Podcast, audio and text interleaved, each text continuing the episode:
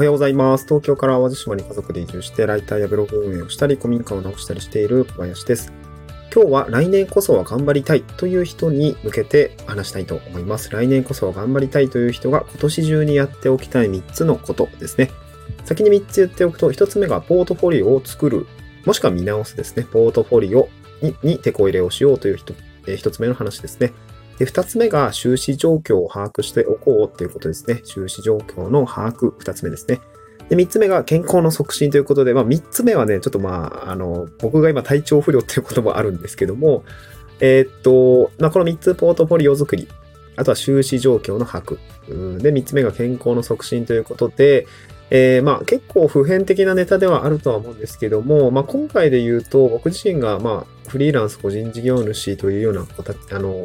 ものもあるし、まああとは、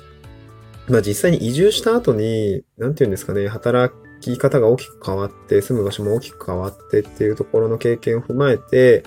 まあそうですね、まあ結構ニッチになっちゃうんですけど、まあなんかこう働き方がバーンと変えて、えー住む場所もバーンと変えて、で、あの、何か新しい働き方を新しい場所で考え、あの、そういうことに挑戦したいなと思っている人向けに、来年こそはそういう風になってみたいなと思う方向けに、まあその移住もそうだし、働き方もそうなんですけど、そういった側面で、ちょっと今日はお話をしてみたいなと思います。うん。で、もう、これ撮ってるのは2023年の11月入った、あぼぼ某某所というか、初初旬なんまあ、あっという間にね、2023年があ10ヶ月も過ぎ去っていって、あと2ヶ月ということで、で、もうなんか来年が見えているというような状況なんですけども、やっぱり来年のことは来年に入ってから考えるんじゃなくて、来年になるちょっと前ですよね。まさにこの時期、え2ヶ月前ぐらいから、まあ、来年のことを想像して動いていった方が、やっぱり一歩先んじて動けるのかなと思うので、このタイミングで来年のことを考えるっていうのは、まあ、ある種、まあ、少し先に、えーなんていうのかな、歩み出すっていうことで、まあ、いいんじゃないのかなと思ってます。で、まあ僕もチャット GPT とかにちょっと手を借りながらですね、来年何やったらいいですかねみたいな 壁打ちを一人でやりながら、まあ、ああ、そっか、そういう視点もあったのかというような内容で今日のネタにしてるんですけども、まず一つ目ですね、ポートフォリオを作る、見直すっていうこと、これにテコを入れておいた方がいいんじゃないのかっていう話をですね、ちょっと話をしてみたいなと思います。で、これは実は2つ側面があって、1つ目は本当にフリーランス個人事業主として、まあ仕事の側面でポートフォリオを見直すっていうこと、えーこれが1つあるんですけど、もう1つは、実はですね、僕もそうだったんですけど、移住するときとか、ライフスタイルを大きく変えるときに、自分はこういうことがやりたいとか、こういうことができるとか、こういうふうにありたいみたいな、自分の、うーん状態、場面みたいのをちゃんと切り出して、それをまあ、ポートフォリオというような形で、まあ、ポートフォリオ、うーん、なんていうかな、自分のことを誰かに伝えることを前提にした見せれるものにしておくって結構重要なんですよってことをあのお伝えしたいんですね。で、まず一つ目のポートフォリオ、あの、まあ、仕事という側面でのポートフォリオ作り、まあ、もしくは見直しですね。これはまあ、もう本当に、えー想像がつくことかなと思うんですけど、この2023年に積み上げたものを、まあ、多分誰かしら、何かしらあると思うんですよね。こんな仕事をしたとか、えーこういうものを作ったとか、まあもちろん公開できない実績もたくさんあると思います。ライ僕もライティングで今年いろいろものを書きましたが、ほとんどホワイトペーパーで、で、ほとんどが、まあ IT 系のホワイトペーパーなんで、まあ全部 NDA で守られちゃってるんですよね。まあだから、取材記事もいくつかあったけれど、世には出てるけど、それは僕が書いたというふうに言えないようなものがばかりなので、なかなか公開はできない。まあただこういうジャンルで、こういうテーマで書きました、みたいなものはね、えー、まあ、一応その、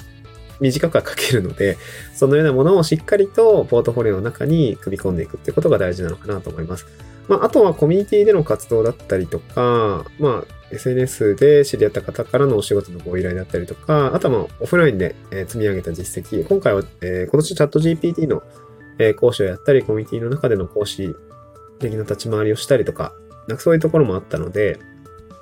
あとはまあ、株主総会の資料とか作らせていただいたりとか、まあ、公開できる実績として出してもいいですよっていうふうに言っていただいたものについては、本当にえありがたいなと思って、それをしっかりポートフォリオに組んでいく。2023年やったことをしっかり載せていくってことは、ちょっとね、この今年中にやっておきたいかなと思います。で、その実績があるからこそ、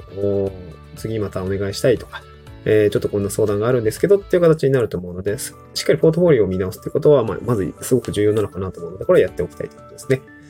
で、もう一つの側面で、あの、ライフスタイルだったり、まあ、働く場所、移住とかっていうことを考えている方については、まあ、見せれる形で自分の状態だったりとかを出して、あの、出せるようにしておくっていうことをやっておくといいかなと思います。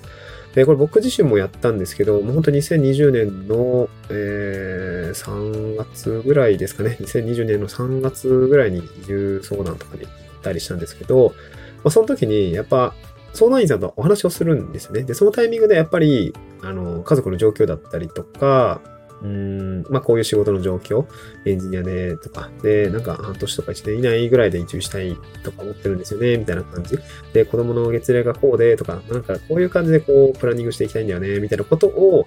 え相談員さんと話すためにですね、確かね、パワポのスライドだったかな8倍ぐらいにしたかな？あとね、ノートとかに書いたんですよね。ノートに、なんかこういう移住したい気持ちがあるんです、みたいなのをわーっと書いたんですよ。で、それをなんかメールで相談員さんになんか送りつけてましたね で、それまだ言われます。えー、この前ね、その当時の移住相談員さん、赤間さんっていう方がいらっしゃるんですけど、と会って話した時に、ああ、小林さんめっちゃ印象的だったからね、みたいな、あれ、なんかすごい自分の思いとか全部綴ってくれて、あの、すごくね、相談もしやすかったので、あの、よく覚えてます、みたいなことを、あの、言っていただいたんですけど、あの、まあ、やっぱり何か誰かに相談する、移住相談とか、えー、まあ仕事の相談もそうですけど、今自分がどういう状況なのか、あどういう場面なのかっていうのは、やっぱりあらかじめ言語化をして、あの、表現できるような形にしておくと、やっぱり次にね、それで進んでいきますね。うん。やっぱりその時僕も、えー、なんか古民家とか興味あるんですとか、あともともとエンジニアだったので、あの、IT 系で移住した人と話がしたみたいな、どういう仕事があるのかとか、えー、どういうような食い、どういうような食い口で食っていけてんのかって、やっぱりそこは不安だったので、そういったところをお話同じような似た境遇の、境遇の方とお話がしたいみたいなことをやっぱ書いていて、で、それでやっぱ引き合わせていただいてお話をした経験もあったので、まあ、あの、全然仕事だけじゃなくて、あの、ライフスタイル、ライフステージが変わって、働く場所だったり、働き方を変えていく、住む場所を変えていくっていう時には、その、自分がどういう状況なのかっていうところを、まあ、あらかじめはポートフォリオというか、あの、まあ、表に出せるような形にしておくっていうところは結構重要だよということですね。これが、まあ、今日は一番大きく伝えたい内容でございます。あの、まあ、仕事の話で言えば、今日、あの、合わせて聞きたい関連放送ということで、フリーランスのポートフォリオサイトが持つ3つの役割ということで、えー、ポートフォリオサイトで確かこの時ガシガシ作っていて、あの、立ち上げてる時に感じたことをですね、えー、書いている、あの、話してる内容なので、こちらもぜひですね、聞いていただければなと思います。はい。で、二つ目ですね、収支状況の把握をしておこうということですね。今年中にやっておきたい三つのこと。二つ目は、収支状況の把握ですね。えっ、ー、と、これ僕最近時間がなくてできてなくて、ちょっとね、一末の不安を感じているとこではあるんですけど、あの、やっぱり、あの、フリーランス個人事業主、まあ、そして子供とかお持ちのご家族、ご家庭においては、えっ、ー、と、今年いくら何に金がかかっていて、自分の収入がどんくらいあって、世帯収入どんくらいあって、ちゃんと回ってんのか、残高、まあ、どうなってんのかっていうところは、やっぱり抑えた方が良いなと思いました。これね、本当に忙しくなる前は、や、毎月やってたんですよ。家計簿の整理だったりとかしていたり、あとね、それができなくても、細かいところができなくても、ま、残高だけをざっと毎月月末月初とかに確認しておいて、残高推移確認表みたいなのを Excel でつけてたんですよね。で、これ結構簡単だし、あの、本当に、本当に推移だけでもスッとわかるんで、これ結構おすすめなんですけど、あのね、僕もなかなかこう、月末月初忙しいんですよね。だからそう月、月初に結構ライティング案件ザッザッと来て、意外と納期短かったりとか、で、月末はなんか追い込まれてて、で、請求書も出さないとって感じで結構忙しくって、そう、なかなかね、タイミングはね、つかめず、でもやんなきゃなと思って、で、どっかのタイミングでやりたいなと思って、うん。とか言ってる間に確定申告で、もうなんか1月、2月、3月死んでるみたいな感じになっちゃうんで、まあ、このタイミングで今年中にやっておくのが多分いいんだろうなと思っていて、まあ、その手、ちょっとだけでも手をつけておくってことはやっておこうかなと思ってますが、こういう収支の状況って本当に、あの、個人事業主って、やっておけばか、かなり把握、把握というか、なんていうのかな。え安心材料になるので、絶対数値に起こしておいた方がいいですね。僕も移住相談とか、移住セミナーの方で、こういう赤裸々な収支状況っていうものを提示した時にはやっぱりすごく、ああ、貴重なデータで参考になりますとか、えー、僕もノートに、あの、ちょっとね、めっちゃ個人情報だから あの、有料で、あの、ちょっとね、ペイウォールをちゃんと貼らせていただいた上で、あの、本当に届けたい人だけに届いてほしいという思いで、あの、有料ノートで書いたんですけど、まあ、あの、書いてあの、買っていただいた方についてはすごく、まあ、感想もいただいたりとか、あの、よかったよ、よかったとか、めっちゃ参考になりましたとか、か僕自身がその移住前に、淡路島に住んでる人ってどうやって暮らしていけんだ？とか、いくらあったら生計立てられるの？っていうところがやっぱり分かんなかったんで、そういうところをね、ちゃんと出していけている内容になってるかなと思うので、で、まずちょっとアップデートはしたいなと思うんですけど、なんかそういう形で自分の収支状況ってどういう状況なのかっていうところは、やっぱり移住するとか、あの、が脱サラ して個人事業主になるとかっていう段階においては絶対に必要なね、自分の財務状況が分かってなかったらね、次の一手が打てないので、いくらあったら生活できるのか、で、いくら稼ぎが作れれば、なんとか生活ができるのかっていうところの、まあ一番のね、えー、自分自身のデータになりますので、こういったところは押さえておくと良いよという話ですね。うん。まあ、あのー、まあ、ちょっと余談、余談というか、どうやってまとめたらいいんだっていうところ、まあ、アプリに頼るマネーフォワードのね、家計簿アプリとかも簡単ですし、まあ、あとは、Excel とかでやりたいよって方であれば、あれですね、あの、FP、日本 FP 協会さんの方で、あの、あるんですよね、ツールが。ちょっと名前パッと出てこないんですけど、日本 FP 協会、えー、家計簿みたいな感じで作ると確かね、家計収支がね、簡単に出せるような、あの、フォーマットが出てくるので、そっちでね、ぜひね、えー、使ってみてください。はい。はい、最後ですね。今年中にやっておきたい3つのこと。最後3つ目が健康の促進ですね。健康って大事ですよね。なんかその 僕自身が今、風邪ひいてなんかすごい長引いちゃってるんですけど、鼻も喉も、うん、その喉、喉、喉がめっちゃ痛くって、しんどいなっていう感じだったんですけど、やっぱね、体力、学度落ちると、なんか活動量が限界にあの、すぐ来ちゃうし、やっぱりね、こう、気分も落ちがちになっちゃいます。結構僕も最近気分落ちていたところがあったんですけど、健康だなと思いました。いやー、ちょっと太ってきちゃったし、そう、なんか、運動不足っていうところもあるんですけど、やっぱりどんなに忙しい時期であっても、まあ、適切な休息っていうのと、まあ、あとはちょっと、やっぱ適度な運動ですよね。これがないと、やっぱストレスもかかるし、体にも良くないなと思っていて、健康を維持するためにや、あの、やっぱりややるべきこと野菜食べるとかさ、最近あの、まあ、ちょっと、食生活もね、あの、乱れてきていて、ちょっとね、マルチビタミンとかミネラルっていうのをちょっとサプリメントで取るようにしようと思っていて、も買ってきて、今手元にあるんですけど、まあ、ちょっとしたその健康の、健康に目を向けるっていうこと自体も、やっぱり一朝一夕には身につかないので、もう今年からね、もう、健康をちゃんと意識して、